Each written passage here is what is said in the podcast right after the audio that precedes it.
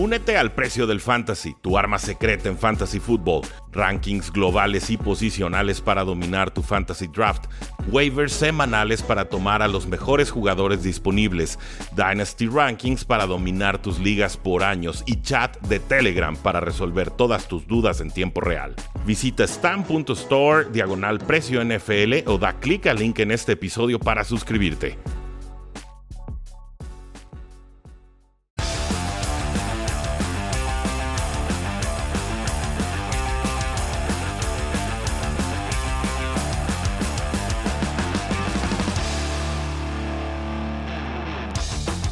Saludos a todos, bienvenidos a un programa más de Cuarto y Gol, donde la NFL no termina y nosotros tampoco. Yo soy Rudy Jacinto, me encuentran en Twitter como arroba NFL y estamos listos para platicar sobre todo lo que sucedió en este domingo de la National Football League, semana 6. Todo lo bueno, todo lo malo y todo lo Dolphins, porque damas y caballeros sucedieron cosas muy extrañas en Londres y seguramente tendrán muchos comentarios ustedes y yo al respecto. Por supuesto, eh, este es un espacio live, estamos en YouTube Live, estamos en Facebook Live, estamos en Twitter Live y estamos también esperando a que termine el Sunday Night Football que se nos acaba de ir a tiempo extra un partido que está empatado a 20 entre los Seattle Seahawks y los Pittsburgh Steelers.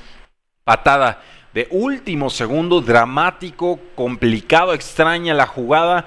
Pase a la izquierda de Gino Smith a Dick Metcalf, avanza unas 5 yardas, alcanzan a zafarle el balón de un puñetazo. Llega Freddy Swain, el otro receptor número 3 de Seahawks, muy vivo, acorrala el balón.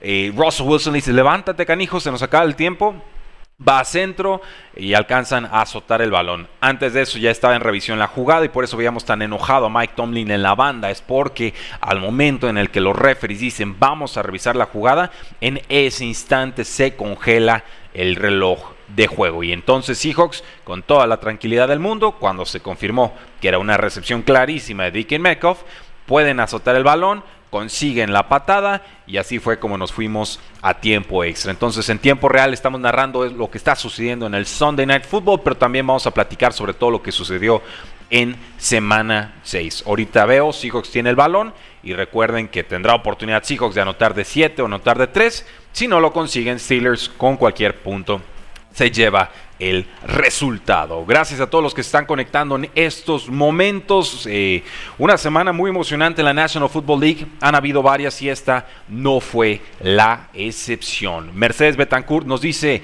saludos desde Monterrey, Go Ravens. Y sí, cuidado con estos Ravens que le pegaron y feo al Príncipe Rayo y a Los Ángeles Chargers. Sebastián Morales, saludos desde Zapopan. Sebastián, qué gusto, saludos desde Zapopan, Guadalajara. Estamos aquí en unas cuadras de Plaza del Sol. Eh, aquí tienes tu casa en Cuartigol Studios, como no.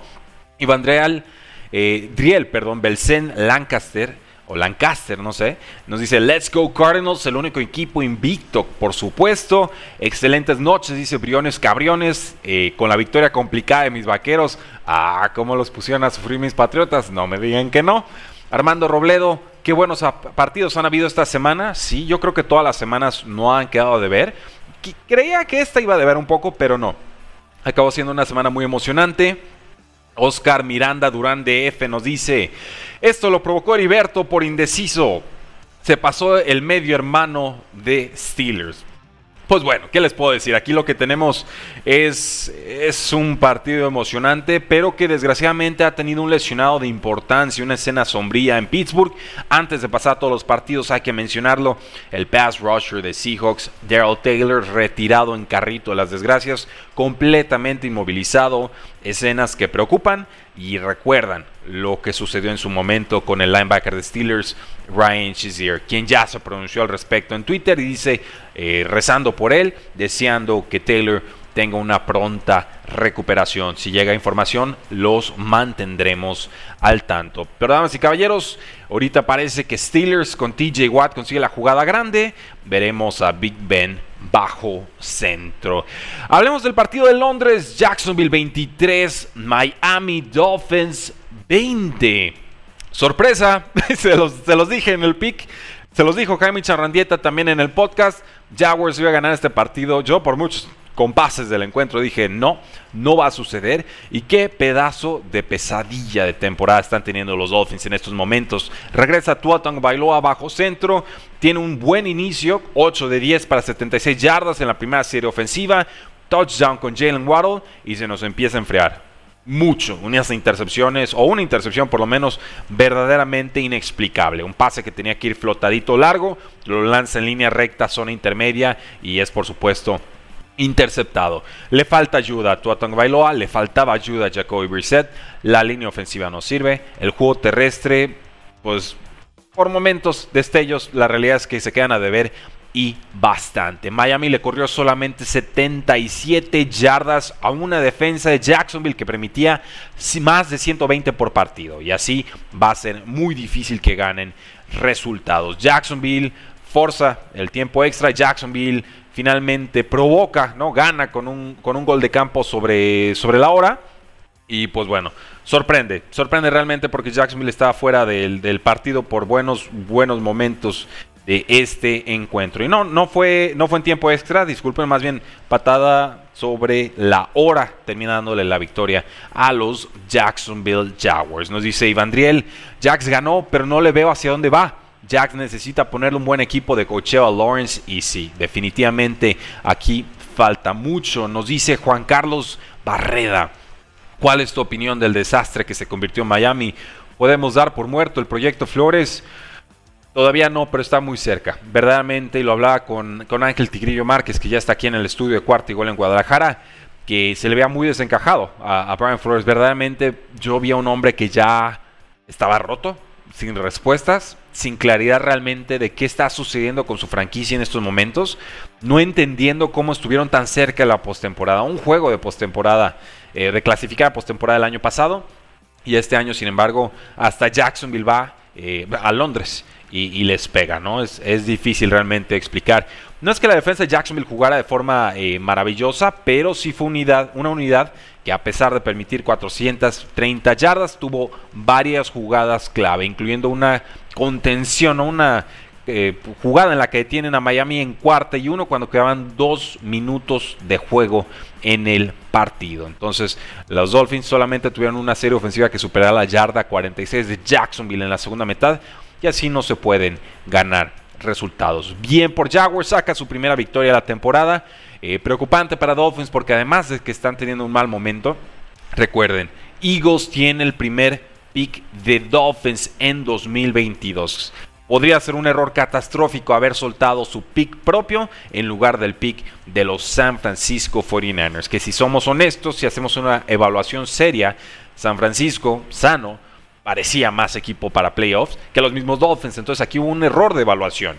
Y ese error de evaluación les puede costar un pick top 3 el próximo año. Un pick que los Dolphins conceden subiendo de la posición número 12 al pick número 6 soltando una primera ronda futura y el mismo pick 12 y tomando a Jalen Waddle, que es un gran jugador, pero ya tengo muy claro que no era la pieza que hacía falta para que Dolphins fuera contendiente en la división complicadísimo. Eh, seguimos monitoreando el partido de Steelers contra Seahawks. Ya vemos a Seahawks con el balón 4.27 por jugar en tiempo extra. Recuerden que si no hay puntos en tiempo extra, los equipos terminarán empatados, que es el resultado más triste y fatídico en el fútbol americano. Veo escapada de Gino, veo fumble de Gino, veo eh, recuperación de Steelers en la yarda. Eh, estamos viendo en la yarda 17 y aquí, damas y caballeros, se va a terminar el partido. Gino no se levanta del suelo, Gino se ve las manos. Compadre, son las mismas manos que siempre has tenido. no, no sé qué les estás viendo. Así eras en los Jets. Así termina tu partido con los Seahawks. Lástima, estoy, estoy tratando de entender qué sucedió. finta de pase, se amarra, escapa por el centro. TJ Watt, puñetazo esperanzador, se estira, consigue el fumble. Ni lo sintió. Verdaderamente lo de TJ Watt, absolutamente magistral.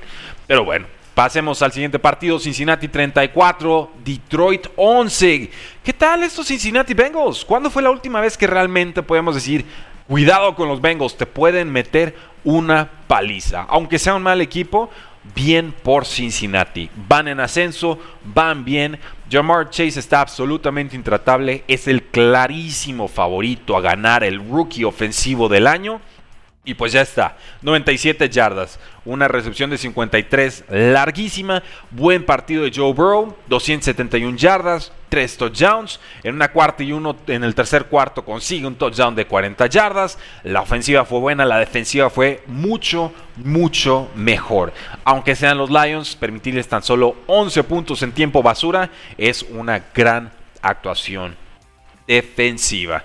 Los Detroit Lions, pues bueno, peleoneros, rudos, complicados, pero ya en semana 6 se manifiestan estas versiones o esta versión específica de los Lions que todos creíamos que íbamos a ver, que era un equipo muy carente de talento, que iba a estar recibiendo muchos puntos y que iba a poder producir poco en ofensiva con Jerry Goff y compañía. Entonces, ahora sí, poco que decir realmente, eh, incompetencia total de los Detroit Lions, puede que las dos patadas de más de 50 yardas en partidos consecutivos le hayan arrancado el corazón a los Detroit Lions. Lo pongo ahí como posibilidad, pero ciertamente 34 a 11 Cincinnati sobre Lions es mucho. No, yo no esperaba tanta diferencia en el marcador. Eh, los Indianapolis Colts ganan 31 a 3 a unos Houston Texans que pues también volvieron a su realidad. Yo recomendaba, yo tomaba Houston más 10. Y oh, sorpresa, ¿no? O sea, vimos la peor versión de David Mills, la que se vio contra los Buffalo Bills hace tantas semanas. Eh, no pudieron hacer absolutamente nada contra los Colts. Parecía que eran un poquito más competitivos, que David Mills iba encontrando el camino de, la victoria. Aquí ya estamos viendo, Steelers consigue el gol de campo, Gino Smith se retira muy muy molesto, Big Ben ni siquiera sonríe, él ya se quiere ir a dormir o comer hamburguesas. Steelers gana 23 a 20, enseguida platicamos de cómo ganó Steelers este partido en tiempo extra. Eh, pero, sin embargo, bien por los Colts, muy muy bien por los Colts el partido, el show de Jonathan Taylor. 145 yardas, dos touchdowns y lo hizo en 14 acarreos. Increíble, dominante, T.Y. Hilton también regresó de lesión, lo hizo bastante bien, cuatro recepciones, 80 yardas, se entendió con Carson Wentz. Y bueno, cuidado con estos Colts, estuvieron a nada de ganarle a los Baltimore Ravens y ahora le meten una paliza a los Texans. Entonces esto es un resultado eh, muy lógico un resultado, eh, vamos, que sí refleja la diferencia de talento de los dos rosters, le da un poco de vida a los Colts, que todavía no los veo del todo bien, pero si pierde Titans esta semana contra Buffalo, y creo que lo harán, pues aguas, ¿no? De pronto los Colts en una división muy mala también podrían eh, revivir. A ese TJ Watt le gusta el box, por lo visto, dice Javi Leiva. Sí, seguramente fue boxeador en otra vida, el desgraciado. Eh, pasamos al partido de los Rams contra los Giants. Rams 38, Giants 11. Primer cuarto engañoso, ¿eh? Parecía que los Giants le iban a dar buena pelea a estos Rams. Matthew Stafford un tanto desencajado. Y pues como que no le avisan a los rivales de los Rams que hay que defender con dos hombres a Cooper Cup. Aparece solo en todas las jugadas. ¿Cómo es que aparece solo? No lo sé. 9 recepciones, 130 yardas, 2 touchdowns quinta vez esta temporada que termina con más de 90 yardas y como la tercera vez este año que me arruina un montón de ligas de fantasy fútbol. Pero bueno, juegan bien a la ofensiva. Gerald Henderson tuvo dos touchdowns y la defensiva tuvo cuatro entregas de balón forzadas, incluyendo dos intercepciones de Taylor Rapp y también cuatro capturas sobre Daniel Jones. Sorprendió que Daniel Jones saliera de conmoción sí, del protocolo. Yo creí que íbamos a ver por lo menos un partido de Mike Lennon, pero no. Llega justito, pero llega. A inicio de partido, buena serie ofensiva que Jerry Stoney y de inmediato se nos lastima el tobillo. Terrible. Viene de meter casi 200 yardas y un touchdown, una de las actuaciones de receptores novatos más increíbles de la historia, comparable a Odell Beckham Jr. en su primer año y se nos lastima el partido siguiente, ¿no? Yo lo puse titular, tú lo pusiste titular en Fancy Football, todos los teníamos ahí de titular y se nos va de volada. Una situación tristísima, hay que monitorear esa lesión. Pero Daniel Jones tiene un montón de intercepciones, es su especialidad, lo sabemos. Tres intercepciones, un fumble, los Rams aprovecharon todas de ellas, 21 puntos después de recuperar el balón en cada una eh, o en todas estas entregas de la pelota, del ovoide. Entonces, un esfuerzo muy triste de Giants contra un rival infinitamente superior, sí, pero lo que había mostrado en ofensiva Giants debió alcanzar para más. Yo tomé a Rams para ganar, por supuesto, pero también con el spread me gustaban. Y aquí pues no hay nada. No hay nada, tristemente los Giants quedan muchísimo a deber. Vamos con algunos comentarios del público. Gracias a todos los que se están conectando. Estamos en Facebook, estamos en YouTube, estamos en Twitter Live en las tres plataformas. Denle like, compartan, suscríbanse. Si están en YouTube, activen la campanita de notificaciones. Todo nos ayuda a crecer. Muchas gracias. Eh, me pareció escuchar al head coach de Lions recriminar la actitud de Jared Goff después del juego. ¿Sabes algo? No lo he visto, pero lo voy a estudiar. La verdad, no, no he escuchado ni bien Twitter comentarios al respecto. Javi Leiva en YouTube pregunta, Rudy, una pregunta, ¿qué pasó con Oscar Huerta de Cardinals en cuarto y gol? Bueno, pues Oscar le está yendo muy bien en la chamba y los tiempos ya no le daban. Entonces, pues bueno, de mutuo acuerdo y de tan cuates como siempre, por eso Oscar ya no estaba apareciendo con nosotros. Seguramente lo invitaremos a hacer algún episodio de scouteo. Le encanta hacer todo el tema de scouting, pero eso sería en el off-season del 2022. Muchas gracias por tu pregunta, Javi Leiva. Ivandriel nos dice, Wentz poco a poco se acomoda con Colts. Si no se lesiona, levantan poco a poco. Sí, se ven bien, se ven bien. Muy buen juego terrestre. Contigo Hilton se vio mejor por aire. Eh, la defensa la hemos visto, es competente de otros años. Bien, ahí van los Colts, tranquilos. No los veo llegando muy lejos, pero vamos, mucho mejor de lo que hubiéramos pensado de Colts hace dos semanas. Ya hablaron de Ravens, todavía no. Y saludos, mi Rudy, dice Moro Or. ¿Cómo ves a mis Pats? Ah, pedazo de tema, los Patriotas, ¿eh? Hoy traigo, traigo una piñata lista y no es precisamente un jugador. Los que me estuvieron siguiendo en Twitter saben exactamente de quién estoy platicando. Enseguida llegamos a ese punto. ¿Crees que nos toque estar en el top 10 del draft 2022?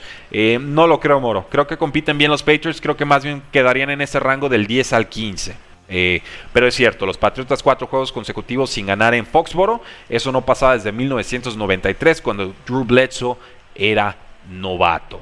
Eh, pasamos al partido de los Minnesota Vikings 34, Carolina 28, tiempo extra.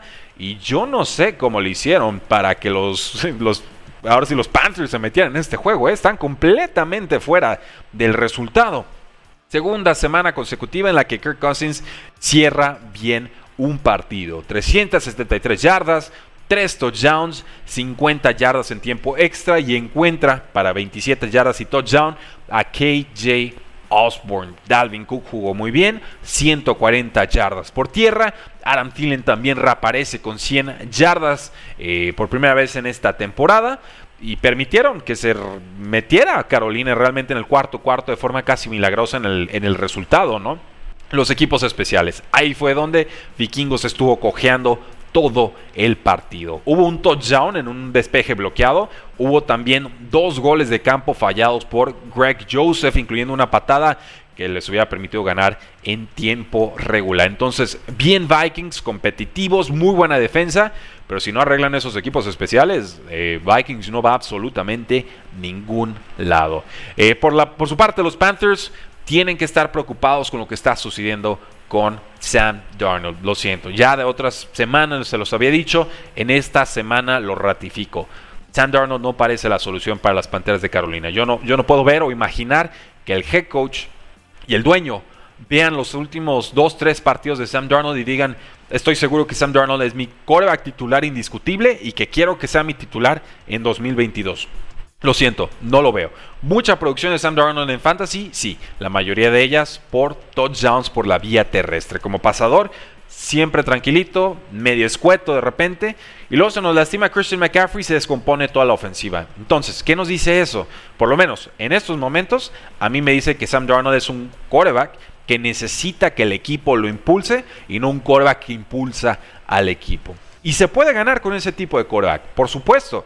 Pero si estoy buscando un coreback, si ya le pagué un montón de dinero a Teddy Bridgewater y no era la solución, y sigo pagando dinero muerto porque lo corté o lo cambié, eh, si gasté dos primeras rondas, perdón, dos segundas rondas en Sam Darnold y luego le extendí el contrato y no me está dando el resultado, pues voy a seguir buscando. Esta agencia o esta directiva ha demostrado ser muy agresiva y por eso no estoy convencido de que Sam Darnold sea el titular de Panthers el próximo año. ¿eh? A mí el contrato me viene y me va cuando se trata de los Panthers. Con Teddy Bridgewater no les importó. Top 5 en dinero muerto, igual lo soltaron. Y aquí con Teddy Rich, pero con Sam Darnold creo que podría suceder algo muy parecido. Eh, pero nos dice Javi Leiva y tiene razón.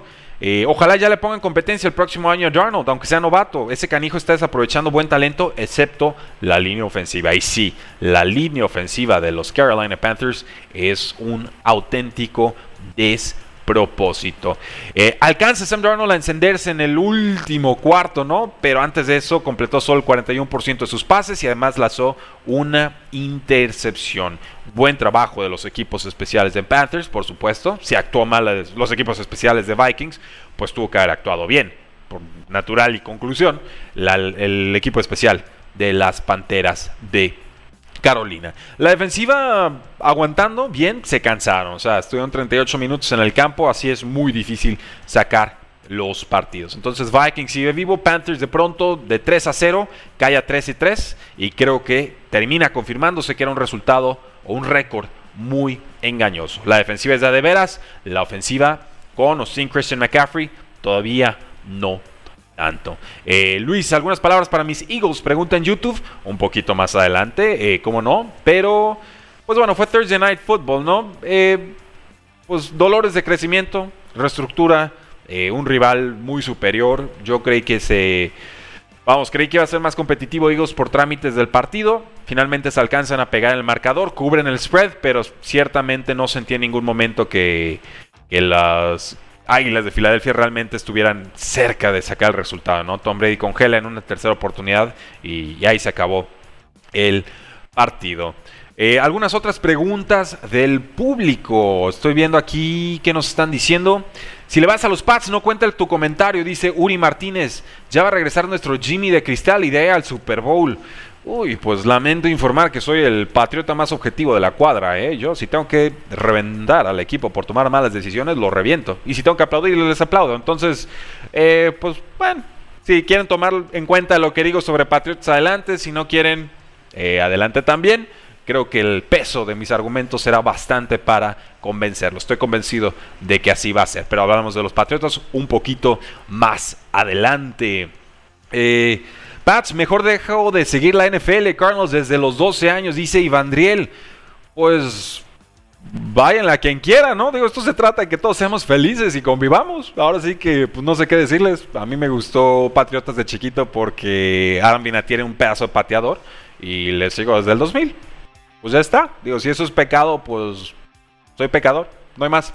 Eh, Beto Arce, ay, qué hermoso, y se la pasan insoportables. Y bueno, aquí ya están, ya están discutiendo en los comentarios. No pasa nada, público, tranquilos. Aquí se trata de que todos nos divirtamos. Gracias a todos los que están en el live.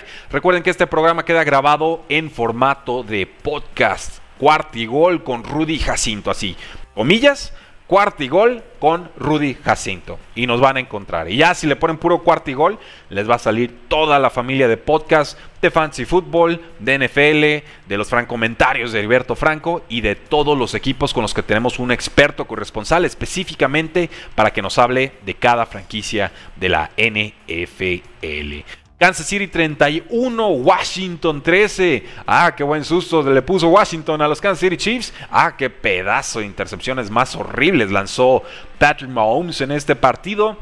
Eh, aquí el pecado de Washington en realidad fue conformarse con goles de campo. Si hubieran arriesgado un poco más, si hubieran conseguido touchdowns, eh, Kansas City hubiera perdido este partido. No tengo ninguna duda de ello. Van a medio tiempo. Mahomes se recompone, eh, consigue por supuesto varios goles de campo con Harrison Butker, dos touchdowns con Gerald Williams, el suplente de Clyde Edwards Hiller. Terry Hill, Travis Kelsey aparecen en la segunda mitad. Y bueno, ahí vemos también un touchdown de 24 yardas con DeMarcus Robinson para terminar con el partido. Entonces, eh, Washington se vio un poco mejor en su, en su pass rush. Creo que sí se sintió más asideado Patrick Mahomes, pero no alcanzó. Y sobre todo no alcanza cuando una ofensiva de Washington se, se traba, ¿no? Se quedó en segunda velocidad en esa segunda mitad. Se fueron arriba en el marcador 3 a 10 al medio tiempo. Pero, pues bueno, no, no pudieron, no pudieron contener. Fue mucha pieza Patrick Mahomes para, para esta versión de, Washington.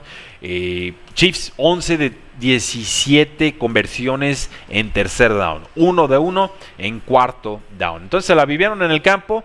Terry Henneke respondió con 182 yardas. Terry McLaurin 28 yardas en 4 recepciones para este super wide receiver. Eh, JD McKissick fue la estrella ofensiva de Washington, imagínense, ¿no? O sea, si JD McKissick fue tu estrella, uno, fue que Antonio Gibson se lastimó y dos, pues hay problemas a la ofensiva, ¿no? 45 yardas, 8 acarreos, además de 8 recepciones para 65 yardas. Entonces, historia de dos mitades, la primera de Washington, pero mucho mejor Chiefs en la segunda mitad y con eso resuelve el partido. Hola Rudy Jacinto, gran victoria de Dallas, dice Beto Mungía, Rogelio Ramírez, buenas noches Rudy, ¿qué tal Roger? Bienvenido. ¿Qué opinas de mis Raiders? Ahorita platicamos de ellos. Como no, vamos por orden cronológico de los partidos de Sunday eh, Football, ¿no? Iba a decir Sunday Night, pero no, Sunday Football. Eh, y tuvimos incluso, ¿no? London Morning Football, pero excelente. Eh, Rudy, ¿crees que la NFL debería hacer algo en contra del hermano de Patrick Mahomes por bailar en la zona de tributo para Sean Taylor en el partido contra Washington? Sí, si lo esposan de los brazos y de los pies y le ponen un bozal y lo tiran ahí en algún calabozo, yo no me enojo, ¿eh? No, adelante, háganle lo que quieran.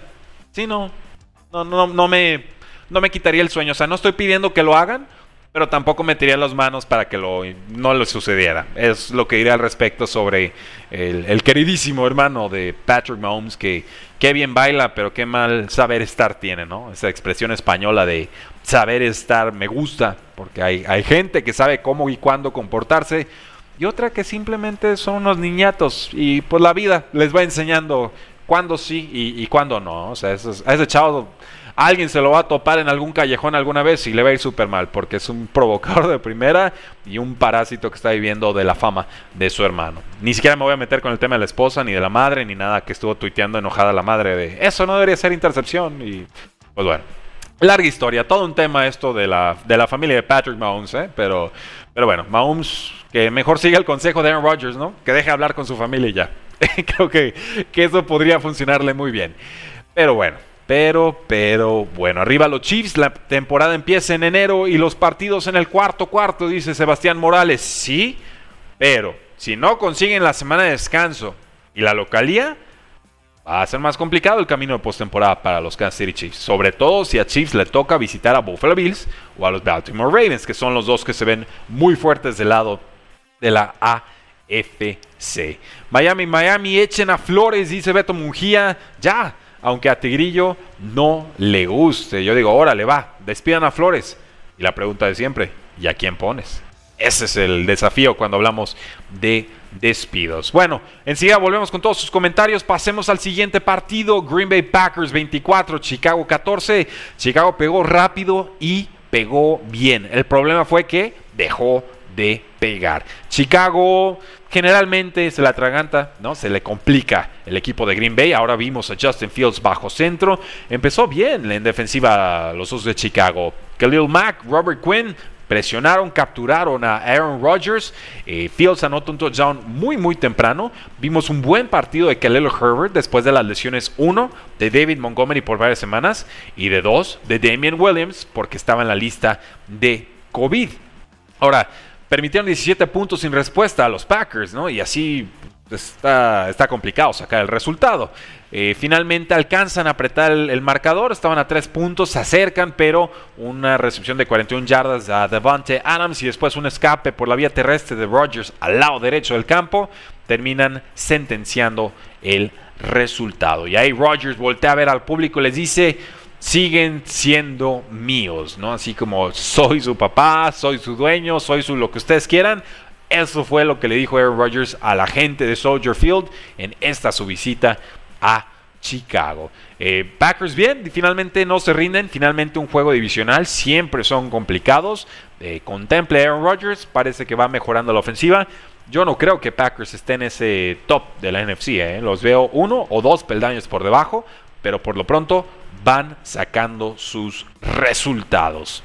Siguiente partido, Baltimore 34, Chargers 6. Sé que varios de ustedes querían que hablara sobre este partido y llegó el momento. Yo tomé a Baltimore para ganar el juego, ¿eh? Yo tomé a Baltimore para ganar el partido. Y fue precisamente porque la fortaleza de Baltimore encajaba perfecto con la gran debilidad de Chargers. Y lo dijo Jaime Chaurrandieta en el programa de los Picks y lo dije yo también. El ataque terrestre es la fortaleza de Baltimore y la defensa del ataque terrestre es el punto más débil que tiene esta rápida pero no solvente defensiva contra el acarreo. Los Chargers son la peor defensiva por la vía terrestre y aquí revivieron a los muertos. Touchdown para Latavius Murray, touchdown para Le'Veon Bell, touchdown para Devonta Freeman. En serio, ¿eh? aquí meten a Frank Gore y saca touchdown. Meten a Walter Payton y saca touchdown, ¿no? Este, Tom Brady, cae hombre, acarreo de 10 yardas, touchdown. Este, Peyton Manning, de reversa, compadre. Entra y touchdown. No había forma. No había forma en que Chargers pudiera detener por la vía terrestre a estos Baltimore Ravens. Una actuación sumamente dominante donde Lamar Jackson pasó bien, pero tampoco fue que hiciera un superfluo partido, una cosa extraordinaria por la vía aérea, ¿no? O sea, tranquilos por tierra, moviendo las cadenas, puntualmente encontrando en profundidad a Marquise Brown, sí, pero también a Rashad Bateman. Lo vi como, como, lo buscaron en un pase, era como una tercera de seis, tercera y siete a mano derecha, buena trayectoria de Rashad. Y Lamar Jackson le lanza sin duda. Luego, siguiente jugada, o bueno, algunas jugadas más adelante, pasa a la izquierda, zona intermedia, resuelve también bien Rashad Bateman. Va a crecer en importancia y creo que esta ofensiva aérea de Baltimore, compenetrado con su juego terrestre, que no tiene la explosividad de antaño porque los running backs no son los mismos. J.K. Dobbins fuera, Gus Edwards fuera, Justice Hill fuera. No importa, ¿eh? No importa. Tienen problemas todavía en los tackles, pero van a correr, van a generar yardas. Lamar Jackson está en un punto dulcísimo en su carrera. Ya maridando ataque terrestre con el, con el ataque aéreo, ¿no? Como pasador. Lo veo muy seguro, lo veo con grandes lecturas, lo veo con mucha tranquilidad, lo veo ya leyendo el partido como si estuviera en cámara lenta. O sea, Lamar Jackson ahorita está verdaderamente intratable. Está en ese top a mí me encanta, llevo años defendiéndolo y creo que ya es hora de que ustedes también se sumen al barco. Nos dice Beto Arce, mis Ravens al inicio de temporada pensé que le íbamos a pasar mal por tanta lesión. Pues bueno, se la pasaron mal, ¿eh? Pero dice, perder a Marcus Peters, Jake Dobbins, Gus Edwards, apenas recuperar a Bateman en semana 6, el primer pick, Stanley, Ronnie Stanley, el tackle, se ve un panorama difícil. Y el lunes seremos el primer sembrado de la americana, aunque sí hemos sufrido con Lions, con Chiefs y con Colts. Pues sí, pero le pegaron 34 a 6 a unos Chargers que venían embaladísimos. ¿eh? O sea, lo de Chargers venía sumamente dominante y sí debe sorprender este resultado. Yo esperaba un partido que se resolviera por 3 o 5 puntos. Jugó muy mal, muy mal eh, Chargers en todos los aspectos del partido. ¿Qué hizo la defensa de Ravens? Pues muy sencillo, lo atacaron, lo presionaron, lo estuvieron eh, ahora sí que sacando de sus zonas cómodas y complicándole lo suficiente lanzar los pases para que estuviera fuera de sintonía o de sincronía con sus receptores. Había un pase profundo en un deep post a Mike Williams, no lo consiguen en esa primera serie ofensiva y de ahí problemas, problemas y más problemas. Juego terrestre no existió con Chargers. 26 acarreos, 2.2 yardas por acarreo y Herbert fue líder eh, terrestre con apenas 12 yardas. Le sumas todos los problemas que tuvieron en defensiva y pues le fue muy mal. Chargers sigue siendo un gran equipo, sigue siendo un equipo competitivo, pero nos queda claro que el roster actual con su configuración, configuración actual no está listo para enfrentar una ofensiva como la que tiene Baltimore. Y en defensa, o por, lo menos eh, en el costado ofensivo, pues también tendrán mucho que estudiar de este juego, porque pues Lamar Jackson no juega la defensiva y sin embargo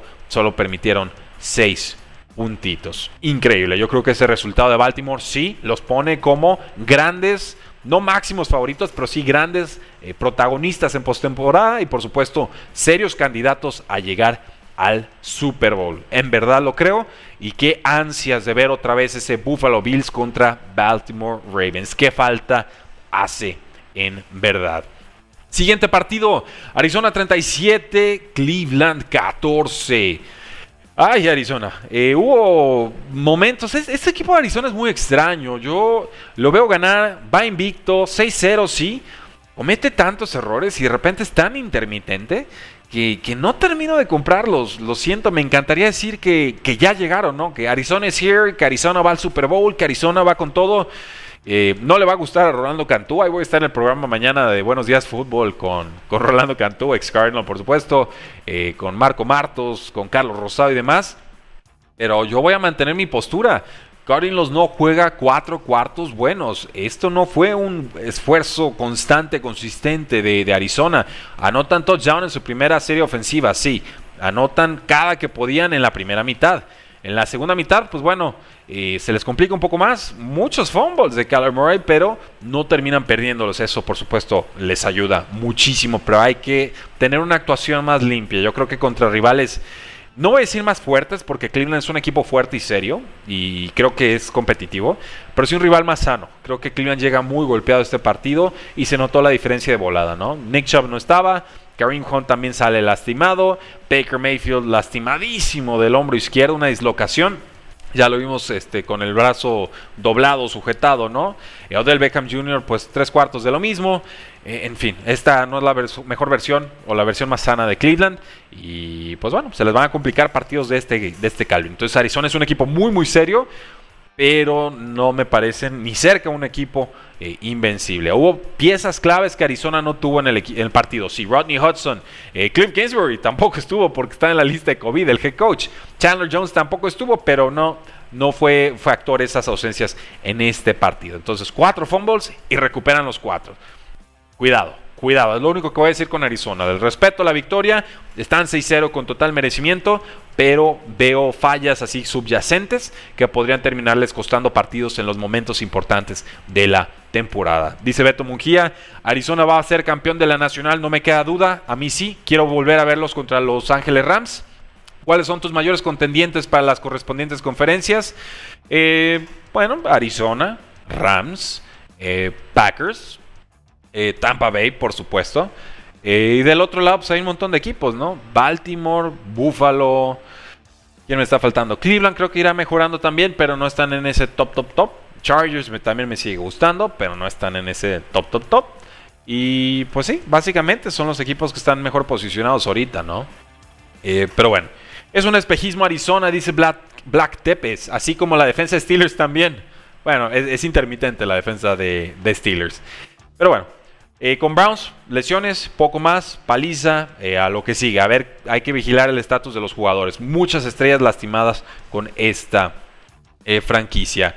Nos dice Iván Driel, saludos a Rolando de mi parte. Son fluctuantes mis Cardinals, pero a la ofensiva, pero en ofensiva son fluctuantes. A la defensiva siguen creciendo. Contra Packers va a ser buena prueba, sí. Y voy a tomar a Packers para ganar ese partido. No crean que. Digo, para Packers. No, voy a tomar a Arizona para ganar ese partido porque lo acabo de decir. Packers tampoco es un equipo que me llene del todo la pupila. Y más fuertes aplastaron a los Rams, dice Brandon Cruz. Sí, compadre, pero esto se juega semana a semana y hemos visto paliza de Saints contra Bucaneros y luego otra paliza de Saints contra Bucaneros y en postemporada Bucaneros le gana de forma solvente. Entonces, es maratón, no sprint. Yo creo que Rams es más competitivo de lo que se vio en aquel partido contra los Cardinals. Eh, siguiente partido, Raiders 34, Broncos 24. Varios de ustedes también están pidiendo que hablemos de este juego. Eh, bien Raiders, eh. yo tomé Broncos para ganar este juego. Yo creí que todos los problemas del despido de John Gruden, nuevo head coach, interino, situación fluctuante, complicada y demás, iban a costarle a los Raiders. Y no, lo dijo Jaime en su pick y dijo, no sé por qué, pero Raiders va a ganar. Porque Raiders es bien gitano y siempre es un equipo que saca estos juegos cuando menos debería estarlos sacando y pierde los que no debería estar perdiendo. Dicho y hecho. Era un momento de unirse, un momento de terminar de fracturarse. Raiders dice no, nos vamos a unir. Derek Carr, 341 yardas, 2 touchdowns. La defensa aprovechó todas las entregas de balón de Teddy Bridgewater. Tres intercepciones, un fumble. Eh, la línea ofensiva de Broncos bastante putrefacta. No hubo absolutamente nada que pudieran hacer para ayudar a Bridgewater. Permitieron cinco capturas. Y ojo, eh. Raiders en la cima de la AFC West. Así, sin head coach, sin John Gruden, sin lo que ustedes quieran.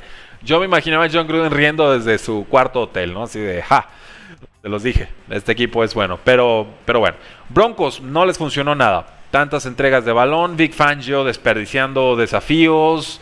Y le queda grande el puesto a Big Fangio, ¿eh? En serio. Gran. Pues, quería decir gran coordinador defensivo, pero pues ¿dónde está la defensa, no? O sea, tampoco podemos vivir una reputación de un año contra los. O bueno, con los Osos de Chicago, el, cuando llegó Kalin Mack. No se puede, o sea, eso hay que demostrarlo cada año. Y yo ya con Big Fan, yo digo, además de que tenía dudas de él como head coach, ya también comienzo a cuestionar si realmente es esta gran mente defensiva que, yo he llegado incluso a decir que lo era, pero si no veo evidencia de ello reciente o desde hace varios años, pues como por qué lo voy a, a seguir pensando, ¿no? Broncos empezó 3-0, ahorita están 3 y 3. Y yo llevo dos, tres semanas diciéndolo, ¿eh? Broncos era de mentiritas, yo, yo no compraba. Yo no compraba y lo dije hace dos semanas, Broncos va a terminar con récord perdedor. Esa es mi lectura de este partido. Dallas 35, Patriotas 29 y, finalmente un momento complicado de, de, los Patriotas. Me parece que tenemos que hablar de una piñata y los dejé aquí con el cliffhanger tremendo. Y esa piñata se llama Bill Belichick. A ver, sabes que no eres favorito en el partido. Sabes que eres local. Estás viendo que los vaqueros de Dallas te están moviendo el balón a placer. Tuviste suerte conteniendo dos veces en zona roja a los vaqueros de Dallas, incluyendo una carrera en cuarta y una. Y posiblemente una tercera oportunidad que cruzó el plano y los referees dijeron no va. Entonces explíquenme por qué, sabiéndose en desventaja Bill Belichick, decide no jugársela no una, no dos, sino tres veces de corto yardaje en cuarta oportunidad casi en medio campo. Cada que lo hacía, yo lloraba. Cada que lo hacía, yo tuiteaba. Cada que lo hacía dije, Bill Belichick dejó sus colmillos en casa. Es cierto, se nos ha hecho un poco más amarrategui, ¿no? Un poco más catenacho Bill Belichick desde la salida de Tom Brady, pero incluso antes de que se fuera Tom Brady también de repente tomaba esta clase de decisiones. ¿Dónde quedó aquel Bill Belichick que se la jugaba en cuarto y dos en su propia yarda 25 contra Peyton Manning y que no le funcionaba y de todas formas era la decisión correcta? ¿Dónde quedó? ¿Dónde está? ¿O se le mudaron los colmillos a, Tampa Bay? No lo sé, no lo entiendo. Patriotas tuvo que haber arriesgado en una de esas tres oportunidades para sacar el resultado contra los Vaqueros de Dallas. No había otra. Era obvio que Vaqueros en un tiroteo le iba a ganar el partido a los Patriotas de Nueva Inglaterra. Y entonces despejan una vez, despejan dos, despejan tres, sobre todo ese tercer despeje en el tiempo extra. Y llegan los Vaqueros de Dallas con toda la calma del mundo, mueven el balón como 80 yardas y ganan con un touchdown a mano derecha o a banda derecha de CD Lamb. Entonces, pues movieron bien el balón los Patriotas, eh, touchdowns consecutivos en las primeras dos series ofensivas. Desaparece la ofensiva de Patriotas por toda la, parte intermedia del campo, segundo cuarto, tercer cuarto. Jugó bien Mac Jones, eh, tuvo un pick six, costosísimo con Trevon Dix, pero de inmediato consiguió un touchdown de 75 yardas también sobre Trevon Dix. En esa jugada Trevon Dix, y no me dejará mentir Ángel Tigrillo Márquez, con quien estuve viendo el partido, lo dije. Trevon Dix debió haberse echado al piso, justo antes de entrar a la zona de anotación, porque le va a dejar tiempo a los Patriotas. Y si le hubiera quemado el reloj, solo necesitaban un puntito, tenían el gol de campo casi gratis, se acaba el partido. No lo hace, se emociona, anota. Patriotas anota muy rápido y entonces le da suficiente tiempo también a los vaqueros de conseguir un gol de campo. Entonces me parece Patriots es competitivo, sí. Tiene señas de identidad, claro. Muchos errores, por supuesto. Fumbles imperdonables, claro. Pick six, eh, complicado sacar adelante un juego con Pick pero a grandes rasgos hay un plan, hay una estrategia, van mejorando los Patriotas. Son competitivos, no les alcanza con el nivel actual y con el Belichick actual para sacar los resultados. Entonces yo creo que eso es lo que le puedo recriminar a Bill Belichick, ¿no? No por tener su hoodie, no por tener siete anillos está exento de crítica. Me parece que Bill Belichick no sabe ya cuándo y cómo arriesgar. Una lástima. Creo que la, en ese sentido el cocheo analítico, moderno, ultra agresivo de los Brandon Staley's y los Kingsbury y demás ya lo alcanzó y en muchos casos ya lo rebasó. Ni modo, así es esto. Vaqueros de Dallas 567 eh, yardas de ofensiva total. Prescott, 445 yardas en esta victoria. Necesitaban jugadas defensivas los vaqueros. Si no consiguen entregas de balón, vaqueros no existe. Ojo, ¿eh? No siempre van a poder generar fumbles, no siempre van a poder generar intercepciones.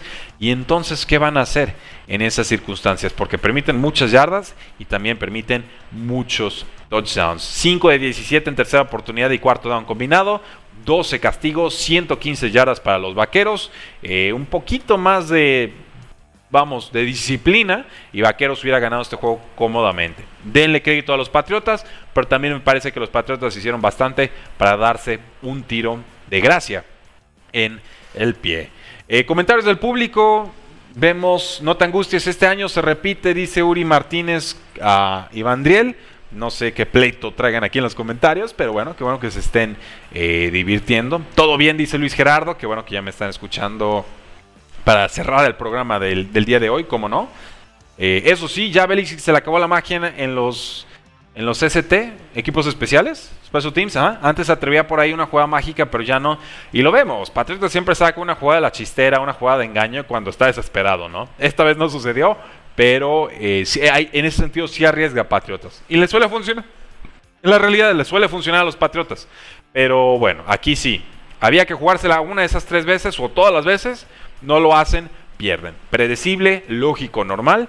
Cuando eres un equipo en desventaja, tienes que arriesgar más para ampliar tu baraja de posibilidades y poder sacar un resultado improbable. Bill Belichick no lo entiende así, Bill Belichick lo paga con derrota.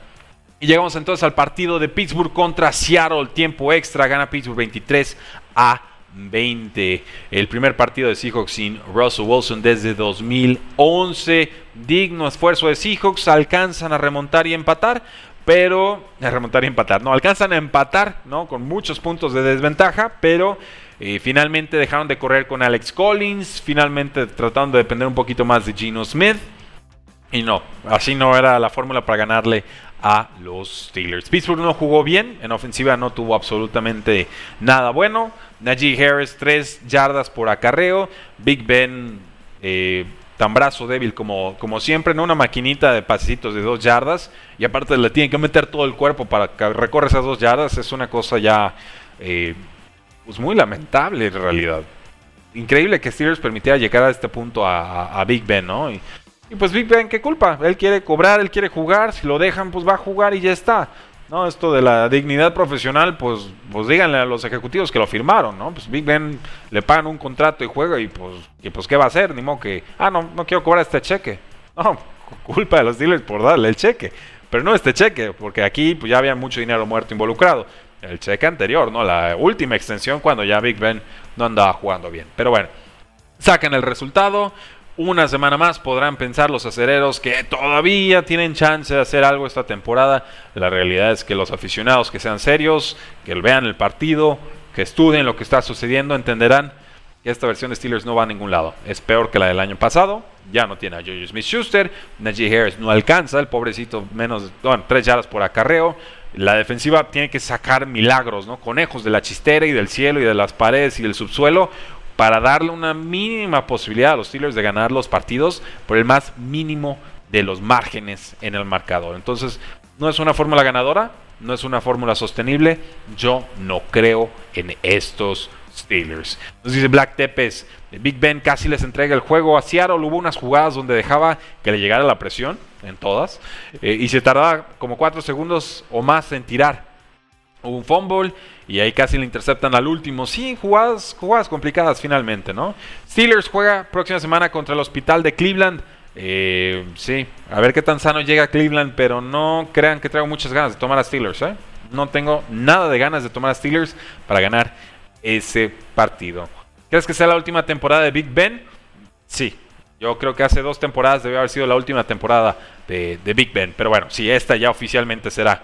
Eh, si Dios es grande y hace lo que tiene que hacer, la última temporada de Big Ben. Por el mismo bien, incluso, de Big Ben. Y bueno, damas y caballeros, recuerden que tenemos un Monday Night Football el día de mañana. Buffalo Bills contra los Tennessee Titans. Buffalo favorito por 6 puntos, visitante, eh, un over-under, puntos combinados esperados de 53, un partido que podrán disfrutar a las 7:15 hora del centro de México. Así que, damas y caballeros, gracias por su paciencia. El momento en el que se cayó la transmisión, teníamos otra cámara, había que conectarla, falla general, tendremos que revisar el primer equipo, pero por lo pronto Gracias por acompañarnos, gracias por seguirnos. Este episodio queda grabado como podcast, como episodio de podcast. Y por supuesto los invitamos a que se suscriban en YouTube, en Facebook, en Twitter, en Instagram, en TikTok, en Twitch. Estamos en todos lados. Ustedes ponen cuarto y gol y seguro no se encuentran. Porque la NFL no termina y nosotros tampoco. Cuarto y gol.